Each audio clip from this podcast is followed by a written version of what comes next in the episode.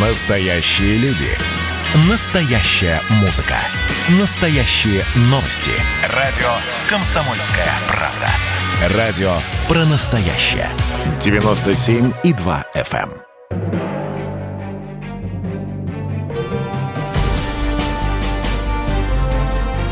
Однажды в Советском Союзе.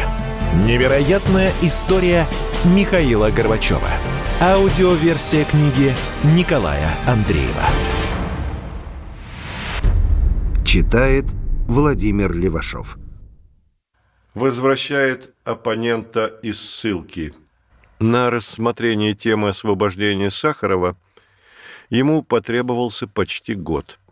Михаил Сергеевич не сказал Чазову, что 29 августа 1985 года вопрос о Сахарове рассматривался на заседании Политбюро. Точнее, не столько о Сахарове, сколько о разрешении Елене Георгиевне Боннер выехать за границу. Андрей Дмитриевич прислал Михаилу Сергеевичу письмо с просьбой. Михаил Сергеевич начал так. В конце июля ко мне с письмом обратился небезызвестный Сахаров. Чебриков продолжает. Боннер влияет на него на все сто процентов. Мы рассчитываем на то, что без нее его поведение может измениться.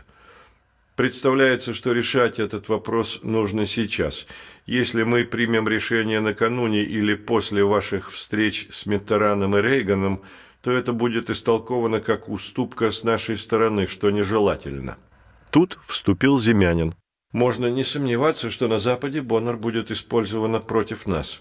От Боннер никакой порядочности ожидать нельзя. Это зверюга в юбке, ставленница империализма. Крепко припечатал Михаил Васильевич. Зверюга в юбке. Михаил Сергеевич ставит заключительную точку – надо дать понять, что мы, мол, можем пойти навстречу просьбе о выезде Боннер, но все будет зависеть от того, как будет вести себя сам Сахаров, а также от того, что будет делать за рубежом Боннер. Как видим, никакой благости у Михаила Сергеевича в отношении к Сахарову и особенно к Боннер нет. 4 апреля 1986 года Михаил Сергеевич встречался с конгрессменами США Фасселом и Брунфельдом. Они попросили предоставить им возможность увидеться с Сахаровым. На Западе упорные слухи, что его нет в живых. Михаил Сергеевич ушел от ответа. Многое сделал для освобождения Сахарова академик Велихов. Он часто приходил к Яковлеву с вопросом «Когда?». Договорились так – Ученые при каждой встрече с Михаилом Сергеевичем будут поднимать эту тему. Надо возвращать Сахарова из ссылки. Так и поступили. 22 октября 1986 года Сахаров обращается к Михаилу Сергеевичу. Почти семь лет назад я был насильственно депортирован в город Горький. Эта депортация была произведена без решения суда, то есть является беззаконной. Никаких нарушений закона и государственной тайны я никогда не допускал. Я нахожусь в условиях беспрецедентной изоляции под непрерывным гласным надзором. Моя переписка просматривается и часто задерживается, а иногда фальсифицируется. С 1984 года в такой же противоправной изоляции находится моя жена, осужденная к ссылке, режимом которой подобная степень изоляции не предусматривается. Приговор и клеветническая пресса переносят на нее ответственность за мои действия. Я лишен возможности нормальных контактов с учеными, посещения научных семинаров, что в наше время является необходимым условием плодотворной научной работы. Редкие визиты моих коллег из Физического института Академии наук СССР не исправляют этого нетерпимого положения. По существу это фикция научного общения. За время пребывания в Горьком мое здоровье ухудшилось. Моя жена – инвалид Великой Отечественной войны второй группы. С 1983 года перенесла многократные инфаркты. В США ей была сделана тяжелейшая операция на открытом сердце с установкой шести шунтов и операция ангиопластики на бедре. Она сейчас фактически является глубоким инвалидом, нуждающимся для сохранения жизни в непрерывном медицинском контроле, в уходе и климатолечении. В этом же нуждаюсь и я. Всего этого мы лишены в условиях моей депортации и ее ссылки. Я повторяю свое обязательство не выступать по общественным вопросам, кроме исключительных случаев, когда я, по выражению Льва Толстого, не могу молчать. Я хотел бы при прекращении моей изоляции принять участие в обсуждении этих проектов, в частности, в осуществлении программ международного сотрудничества с целью создания мирной термоядерной энергетики. Я надеюсь, что вы сочтете возможным прекратить мою депортацию и ссылку жены. О событиях после того, как письмо Сахарова легло на стол генсека, рассказывает Андрей Грачев, бывший пресс-секретарь Михаила Сергеевича. Меня и Николая Шишлина, заместителя заведующего отдела международной информации, вызвал Александр Николаевич Яковлев. Мы уселись в креслах перед его столом, многозначительно посмотрев на потолок, что означало напоминание «враг подслушивает», Яковлев начал разговор неожиданно. «Все, что здесь будет сказано, должно остаться между нами тремя». Хоть это и не предвещало ничего хорошего, обещало, тем не менее, интересное продолжение. Михаил Сергеевич просит порассуждать, как поступить с Сахаровым. Дальше оставлять его в ссылке нельзя. Яковлев сделал паузу, чтобы мы оценили важность сказанного. Ни Грачева, ни Шишлина не надо было убеждать в перезрелости этого вопроса. Они решили подкрепить позицию Михаила Сергеевича ссылками на самого Сахарова, ведь именно в его политических работах были впервые сформулированы постулаты нового мышления, дорогу к которому мучительно искал и сам Михаил Сергеевич, о единстве мира, о преступности ядерной войны, о связи демократии и прогресса, о конвергенции социалистической и капиталистической систем. Академик еще в 1969 году написал письмо в ЦК, в котором писал, что без коренной демократизации общество не сможет разрешить стоящих перед ним проблем, не сможет развиваться нормально. Но демократизация общества, был уверен Сахаров, должна быть постепенной, проходить под руководством КПСС. Он был согласен даже сохранить руководящую роль партии. Этим принципы ничем не отличаются от тех, которые через полтора десятка лет будет проводить в жизнь Михаил Сергеевич. Но где раздобыть работы Сахарова? Не запрашивать же их в КГБ и тем самым насторожить его главу Чебрикова, в чьих руках и находился горьковский узник. Как выразился Грачев, мы ведь и сами, включая Горбачева с точки зрения этого всемогущего ведомства, продолжали оставаться условно свободными людьми. Грачев и Шишлин отыскали в закрытом фонде Института США и Канады брошюру Сахарова «Размышления о мирном существовании и интеллектуальной свободе». Подготовили записку, которую Яковлев положил на стол Михаилу Сергеевичу. 1 декабря 1986 года на заседании Политбюро – Михаил Сергеевич поднял вопрос о Сахарове. Выразился оригинально. Пусть Марчук поедет к нему в Горький и скажет ему «хватит валять дурака, вся страна в работе, нужны все патриотические силы, надо, чтобы включался в работу, приезжайте, мол, в Москву». Вот оно, что выясняется. Оказывается, Сахаров был не в ссылке, а дурака валял в Горьком. Черняев пишет в дневнике.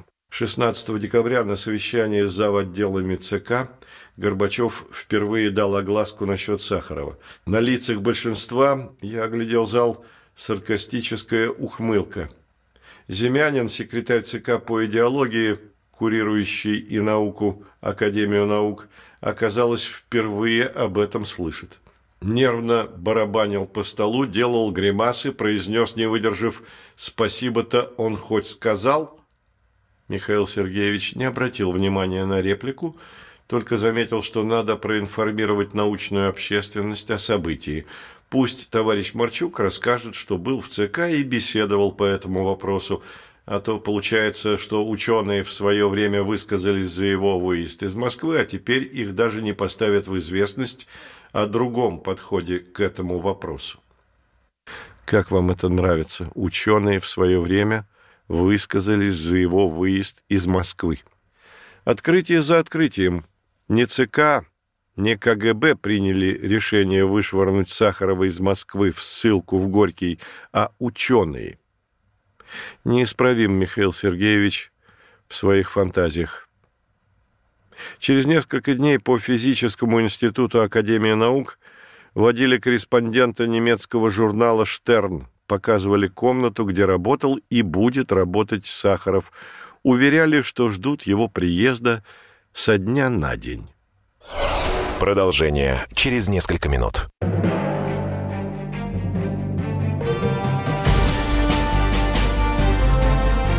Однажды в Советском Союзе. Невероятная история Михаила Горбачева. Аудиоверсия книги Николая Андреева. Читает Владимир Левашов. Вернулся Сахаров в Москву ранним утром 23 декабря 1986 года. На Ярославском вокзале его встречала возбужденная толпа иностранных корреспондентов. Первое, что Андрей Дмитриевич заявил, выйдя из вагона, пусть Горбачев не надеется на его поддержку. Сахаров в первый же день поехал в физический институт Академии наук, в котором занимался наукой больше 30 лет, зашел в свой кабинет, в нем было все точно так же, как и в тот день, когда его выслали в Горький – и даже табличка «Академик А.Д. Сахаров, старший научный сотрудник» была на месте. Черняев добавляет забавный штрих.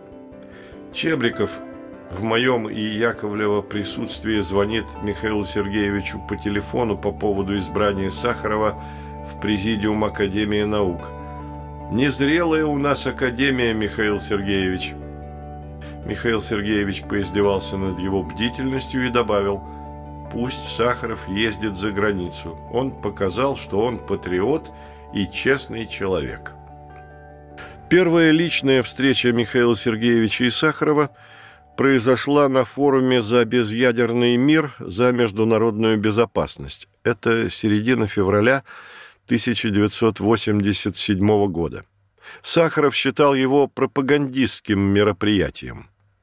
В Москве собрался цвет интеллектуальной мысли всего мира. Михаил Сергеевич использовал форум как возможность продвинуть свои идеи нового мышления. Можно это рассматривать и как пропаганду. Участники форума сидели за круглым столом в Екатерининском зале Кремля. Михаил Сергеевич пожал всем руки, занял свое место, а рядом через одного человека от него Сахаров – Академик в своем выступлении изложил требования положить конец преследованию за инакомыслие и освободить узников совести. Передал Михаилу Сергеевичу обращение и список несчастных узников. Михаил Сергеевич взял бумаги, заверил Андрея Дмитриевича, что список будет рассмотрен самым доброжелательным образом. И действительно кое-кого выпустили – и даже не чинили препятствий при выезде за рубеж. Проблемы с выездом возникли у Сахарова. Велихов обратился за разрешением для него к руководству Академии. Отказ. На одном из дипломатических приемов Велихов увидел Вадима Андреевича Медведева, члена Политбюро. Академик попросил посодействовать с разрешением. Медведев ответил, «Мы приняли решение вернуть Сахарову ордена, а за границу не выпускать. Михаил Сергеевич по этому поводу создал специальную группу для решения этой проблемы. В нее вошли Крючков от КГБ, Рябов от Атомного министерства, президент Академии наук Марчук, академики Харитон и Велихов, члены военно-промышленной комиссии, дипломаты МИДа.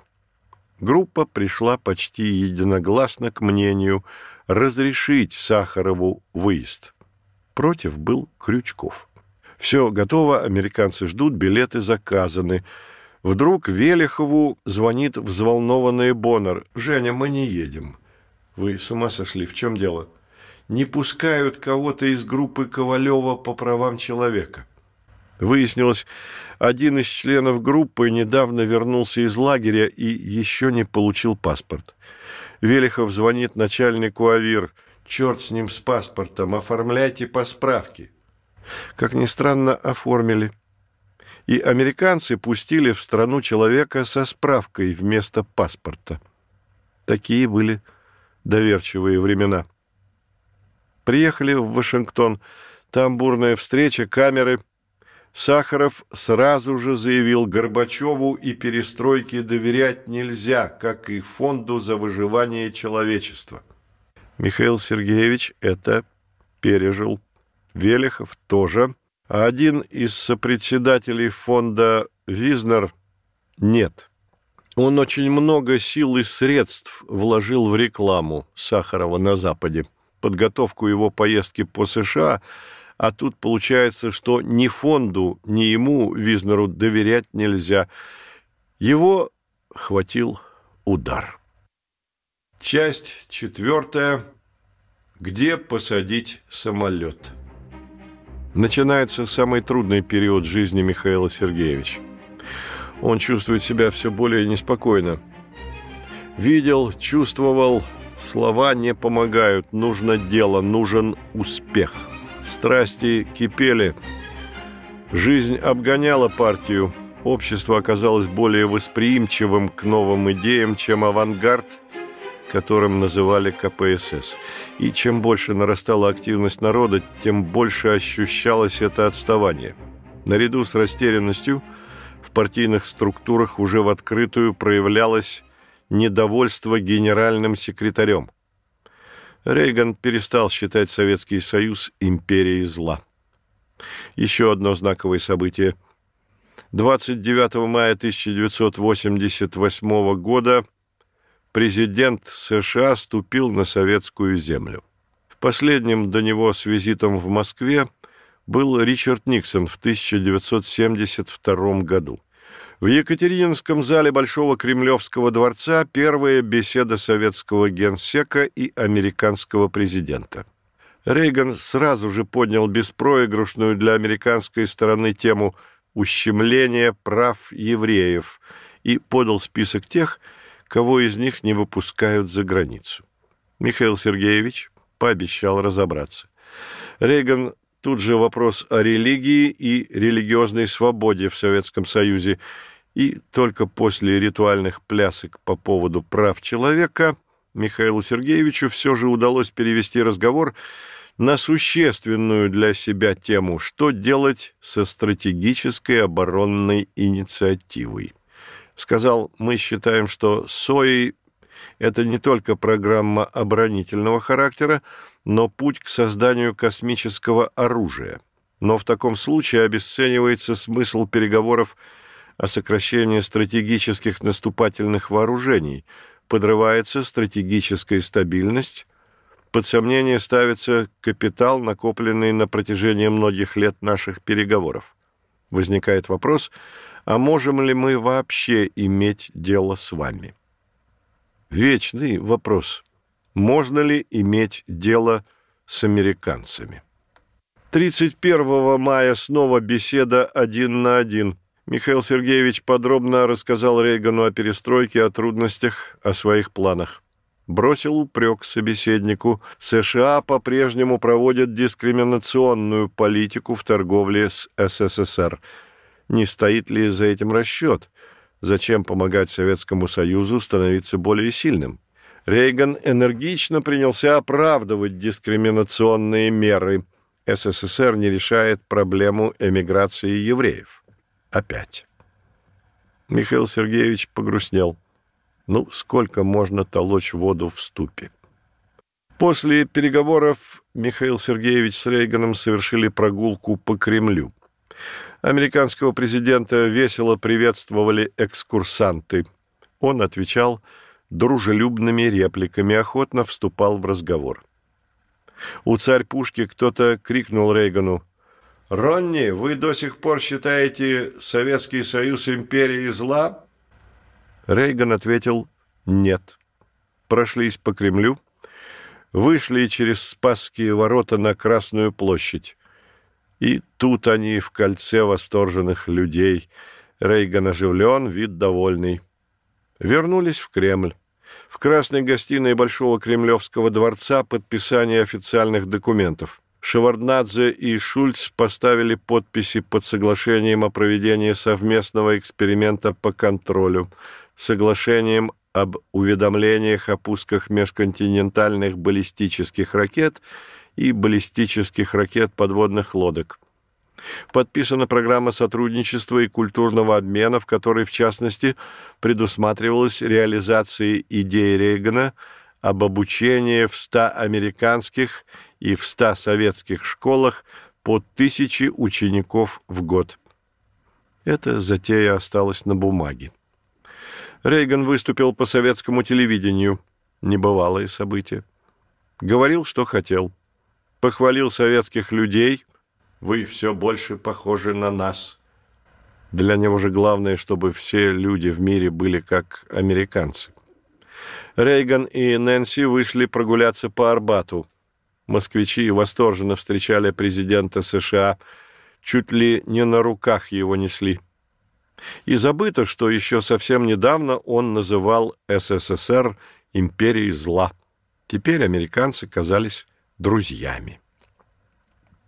Раиса Максимовна и Нэнси побывали в Третьяковке. В честь американских гостей показан балет в Большом театре с участием всемирно известных мастеров. В дружеской атмосфере прошел обед в грановитой палате. Как же тогда все радовались потеплению отношений с Америкой. Продолжение через несколько минут.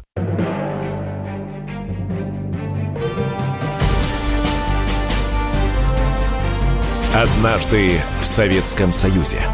Невероятная история Михаила Горбачева. Аудиоверсия книги Николая Андреева. Читает Владимир Левашов. Неужели трудно было снять Горбачева? Как ожидаемо было возникновение фигуры Ельцина, радикального оппонента Михаила Сергеевича, так и неизбежно было и явление Нины Александровны Андреевой. Фигуры, символизирующие раскол в оценках истории советского периода. В партии накапливалось не то чтобы недовольство, а растерянность было не совсем понятно и рядовому, и руководящему партработнику, куда это генеральный секретарь все поворачивает. Партийные бюрократы даже не за судьбу свою опасались, и уж тем более не переживали за будущие партии. Им казалось, рушатся основы. Душа рвется высказаться, выплеснуть недовольство генсеком, но останавливала партийная дисциплина. Не принято было публично не соглашаться с линией генерального секретаря оспаривать ее. Партийное руководство всех уровней, за небольшим исключением, было сталинистским. В 1985 году Михаил Сергеевич, только-только взошедший наверх, выступил с докладом по случаю Дня Победы. Упомянул в докладе Сталина, его роль в обеспечении победы. Зал зашелся в бурных аплодисментах. О Сталине Михаил Сергеевич высказывался по-разному, в зависимости от аудитории. С Черняевым поделится. Сталин – это не просто 1937 год, это система во всем, от экономики до сознания. Восторгались все, что у него короткие фразы, и не заметили, что короткие мысли, которые и отлились нам всем – до сих пор. Все оттуда. Все, что теперь надо преодолевать.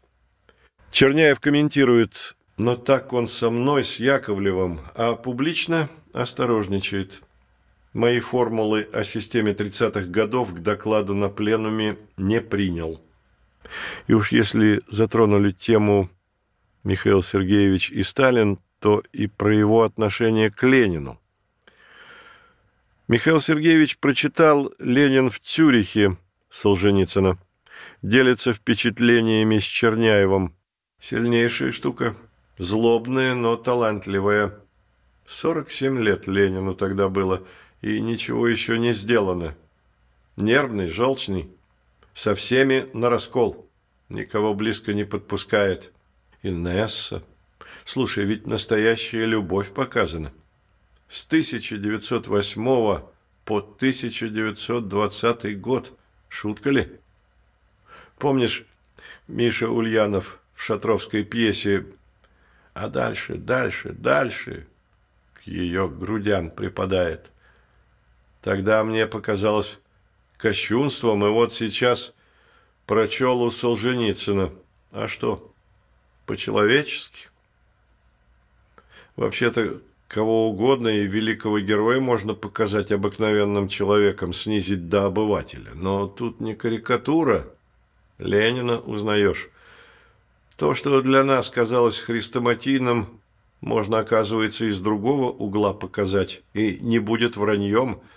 Сильная вещь. Но Ленин там разрушитель, и один против всех.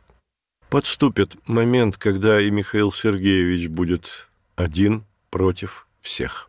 Для Михаила Сергеевича Ленин перестал быть иконой, хотя он безмерно восхищался им, говорил, что постоянно советуются с ним.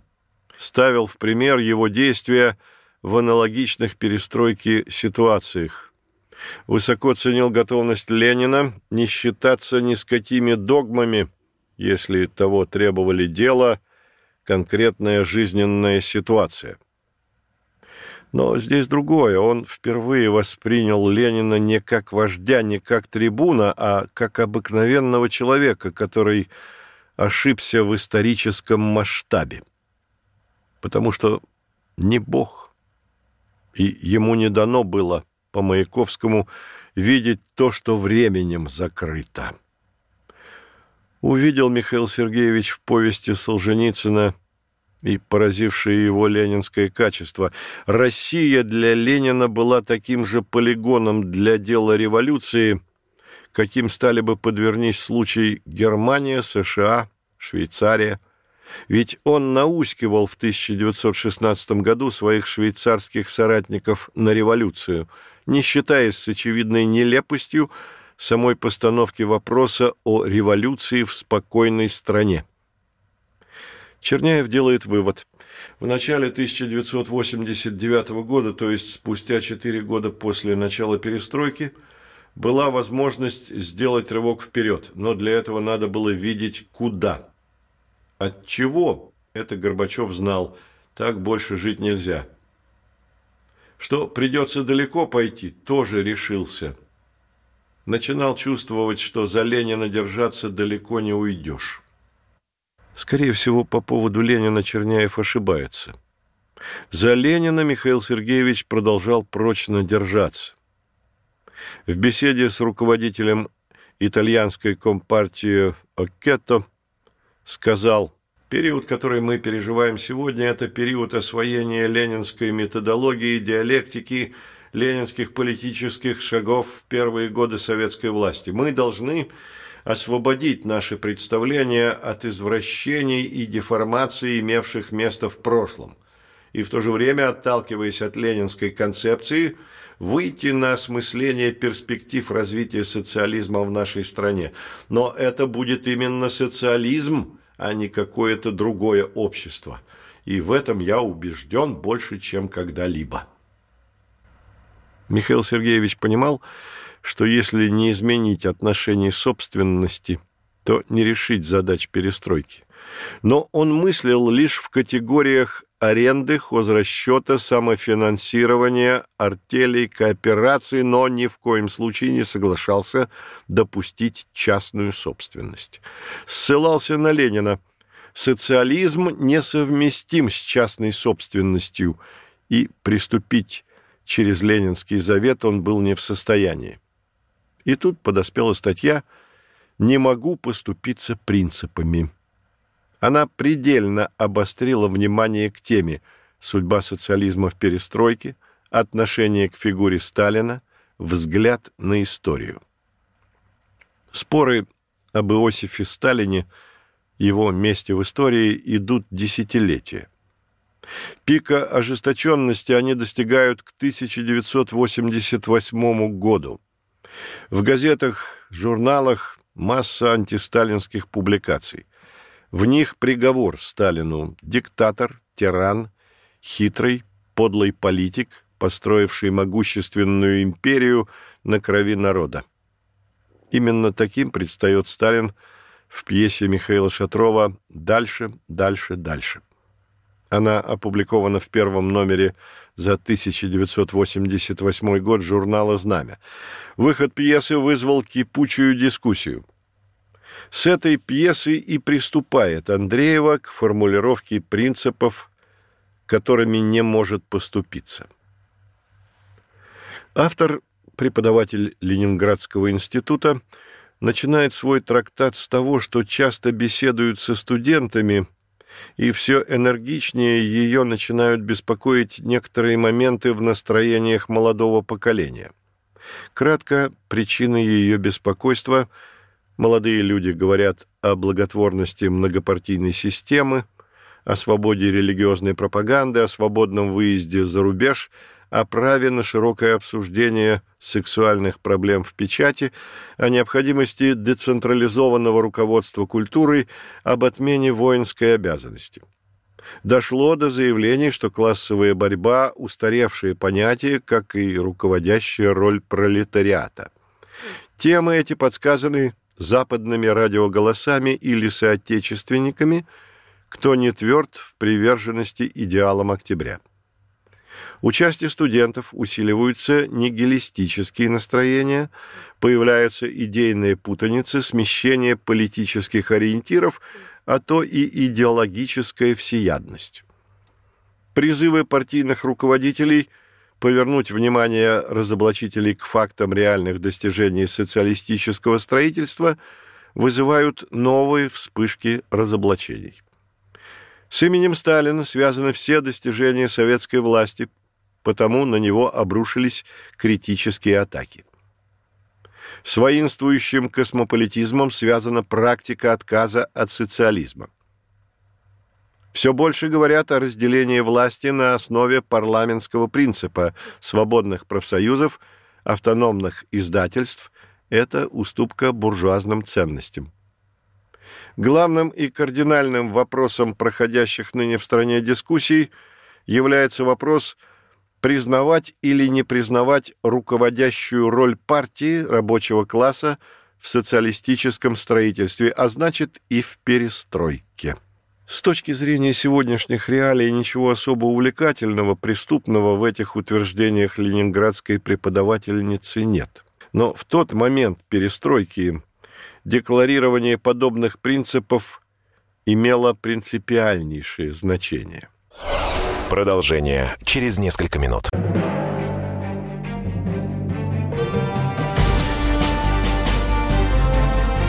Однажды в Советском Союзе.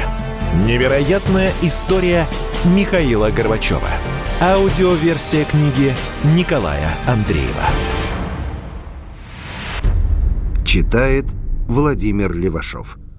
Михаил Сергеевич и Яковлев в день публикации находились за пределами страны с визитами, соответственно, в Югославии и Монголии. В день выхода статьи редакторов центральных газет, руководителей телевидения и радио собрал в своем кабинете Легачев. Около получаса разговора о работе с прессой, о проблемах перестройки. Легачев не выдержал. «Я вот сегодня в «Советской России» статью прочитал. Письмо Нины Андреевой. Замечательное, скажу вам, выступление. Читали? Все молчат, хотя прочитали. Главный редактор «Известий» Лаптев подумал, началась открытая схватка, и каждый из нас должен самостоятельно сделать свой выбор. Егор Кузьмич продолжил. «Прошу вас всех руководствоваться положениями этой статьи. И это не только моя позиция. В периферийные газеты через ТАСС ушло указание перепечатать статью. Партийные комитеты начали обсуждать ее на собраниях и семинарах. Позже оказалось, что некоторые первые секретари распорядились перепечатать статью во всей прессе, вплоть до районных газет, а обсуждение провести обязательное и повсеместное. По стране подуло студеным ветром. Вернулись из зарубежных поездок Михаил Сергеевич и Яковлев. Никакой реакции от них не последовало. Лаптев позвонил Яковлеву, осторожно поинтересовался, что происходит. «Перетягиваем канат», — коротко ответил он. «А что, Михаил Сергеевич?» Болдин вспоминает. Вечером, рассматривая документы и давая поручения, Михаил Сергеевич, как бы, между прочим, спросил меня, читал «Советскую Россию» со статьей Андреевой. Я ответил, что только начал. «Да там вроде все нормально, хотя шум поднят большой», – заключил он. Я не придал тогда этому значения. Но вернуться к статье заставило меня резко отрицательное отношение к ней Яковлева. Прошла еще пара дней, и мнение Горбачева круто изменилось. Теперь он считал, что это наскок на перестройку. Что повлияло на изменение его взгляда, сказать трудно, но на ближайшем заседании Политбюро ЦК речь зашла об этой публикации. Черняев передает рассказ Михаила Сергеевича, как он воспринял статью по-иному. Статья вышла за день до визита в Югославию. Увидел ее, но не прочел, сунул в ящик, куда кладу газеты на потом. Вернулся, прочел внимательно, да уже и разговоры пошли по Москве. Задумался. То есть Михаил Сергеевич прочел и не задумался. Задуматься его заставил Яковлев. Разговор о статье Андреевой с товарищами по Политбюро возник как бы спонтанно в перерыве заседания съезда колхозников в Кремле. Перерыв. В комнате президиума пили чай с сушками. Воротников ни с того ни с сего. Да, вот в Советской России была статья, настоящая правильная статья, эталон. На таком бы уровне держать идеологическую работу. Тут же вступил Легачев, похвалил статью. Хорошо, что печать стала давать по зубам этим, а то совсем распустились. Громыко густо поддержал. Хорошая статья. Ставит все на свои места. Соломенцев, довольный как слон, высказался. Архиважная и архиполезная статья. Михаил Сергеевич говорит, если для вас это эталон, тогда давайте выясним, в чем ее эталонность. Дальше, со слов Яковлева, разговор в куларах съезда колхозников разворачивался следующим манером. Горбачев. А у меня вот другое мнение. Воротников. Ну и ну. Горбачев. Что ну и ну? Неловкое молчание, переглядываются. Горбачев. Раз так, обсудим на политбюро. Поговорим. Я вижу, дело куда-то не туда заходит. Что ну и ну? Статья против перестройки, против февральского пленума. Я никогда не возражал, если кто-то высказывает свои взгляды, какие угодно, в печати, в письмах. Но до меня дошло, что эту статью сделали директивной. Ее в парторганизациях уже проходят как установочную, как в былые времена. Запретили в печати хоть слово против нее сказать. На февральском пленуме я не свой личный доклад делал, мы его все вместе обсуждали и утвердили. Это доклад Политбюро, и пленум его принял. А теперь, оказывается, другую линию дают. Нет, так не пойдет. Обсудим на политбюро. Что конкретно его не устроило в статье, Михаил Сергеевич не сформулировал. Заседание политбюро. Легачев выступил первым. Да, Чикин, главный редактор «Советской России», у меня был. Мне статья понравилась, но больше я к ней отношения не имел. Это явная кривда. Легачев пишет в воспоминаниях о встрече с главными редакторами газет. Развивая мысль своего доклада на пленуме, я посоветовал редакторам прочитать свежую вчерашнюю статью «Не могу поступаться принципами», опубликованную в «Советской России». В этой статье привлекло именно то, что меня особенно интересовало в те дни, и о чем я сказал выше, неприятие сплошного очернительства, безоглядного охаивания прошлого – в ту пору многие отмечали статья Андреева и ее реакция на мутный поток антиисторических, антисоветских материалов в нашей прессе. Михаил Сергеевич взбесило утверждение Легачева, что он не имел отношения к статье, говорил резко. Статью Андреевой надо рассматривать как антиперестроечную платформу. У нас появилось расхождение в оценке данной публикации и, видимо, неоднозначность в подходе к тому, что у нас происходит. Нужно прояснить наши позиции. Воротников вступил. Многие печатные издания мажут дегтем Ленина, его соратников, чернят других людей. Видимо, эта попытка восстановить истину и привлекла интерес к статье в Советской России. В ней дается отповедь клеветникам, и потому она произвела на меня позитивное впечатление. Давайте не накалять страсти. Эта реплика подлила масло в огонь. Михаил Сергеевич завелся. Нельзя вот так спокойно реагировать на подстрекательскую статью. Статья направлена против перестройки, в ней четкая мысль. И без того все было замечательно, потому можно обойтись и без перемен. Так ведь выходит? Реакция Легачева смягчить ситуацию. Да, статья была в ЦК. Редактор Чикин советовался, ему сказали «решай сам». Никаких установок никто не давал. Редакция сама решила напечатать. Что касается обсуждения в порткомах, то здесь ЦК не вмешивался. Отметаю всякие домыслы на этот счет. Что касается содержания статьи, то с ней можно согласиться или нет. Позже в воспоминаниях Егор Кузьмич даст иную окраску исторического подвига Чикина. Газета «Советская Россия» и ее выдающийся редактор Чикин свободны от колебаний, последовательно выступают организаторами борьбы народных масс за лучшую жизнь против эксплуатации человека труда. Вступил Яковлев, поставил вопрос, есть ли в жизни такой автор Нина Андреева? Уж больно хлестко написана статья. По поводу, есть ли такой автор Нина Андреева. Была в советской журналистике практика доводить до ума письма читателей. Сам иногда этим занимался. Упадет в редакцию свежее по теме письмо, но написано сумбурно – свежие мысли есть, да выписано смутно. Садишься за письмо, развиваешь тему, подыскиваешь убедительные слова. Яковлев по пунктам с цитатами разобрал статью.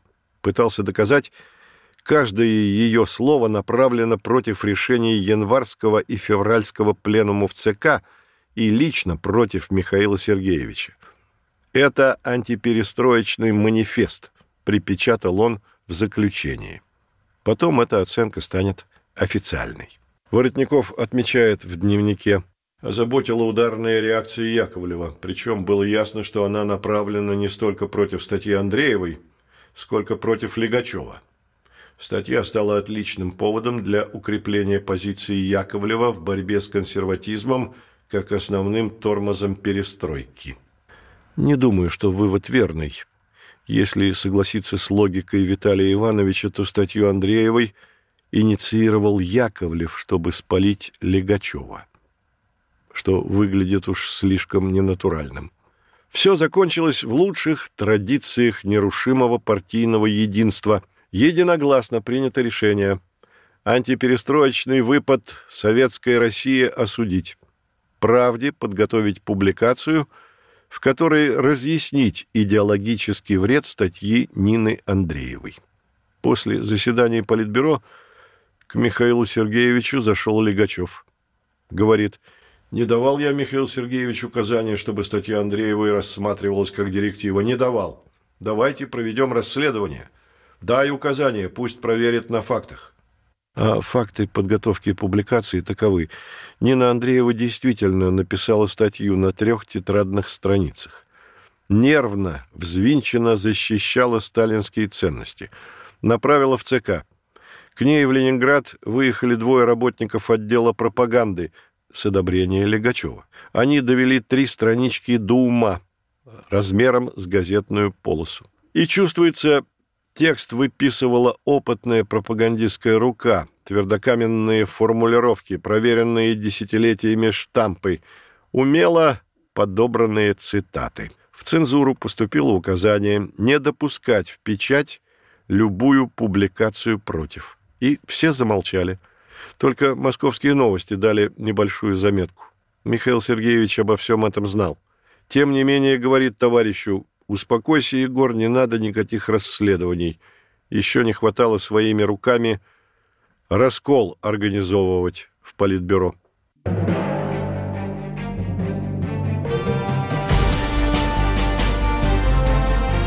Однажды в Советском Союзе. Невероятная история Михаила Горбачева. Аудиоверсия книги Николая Андреева.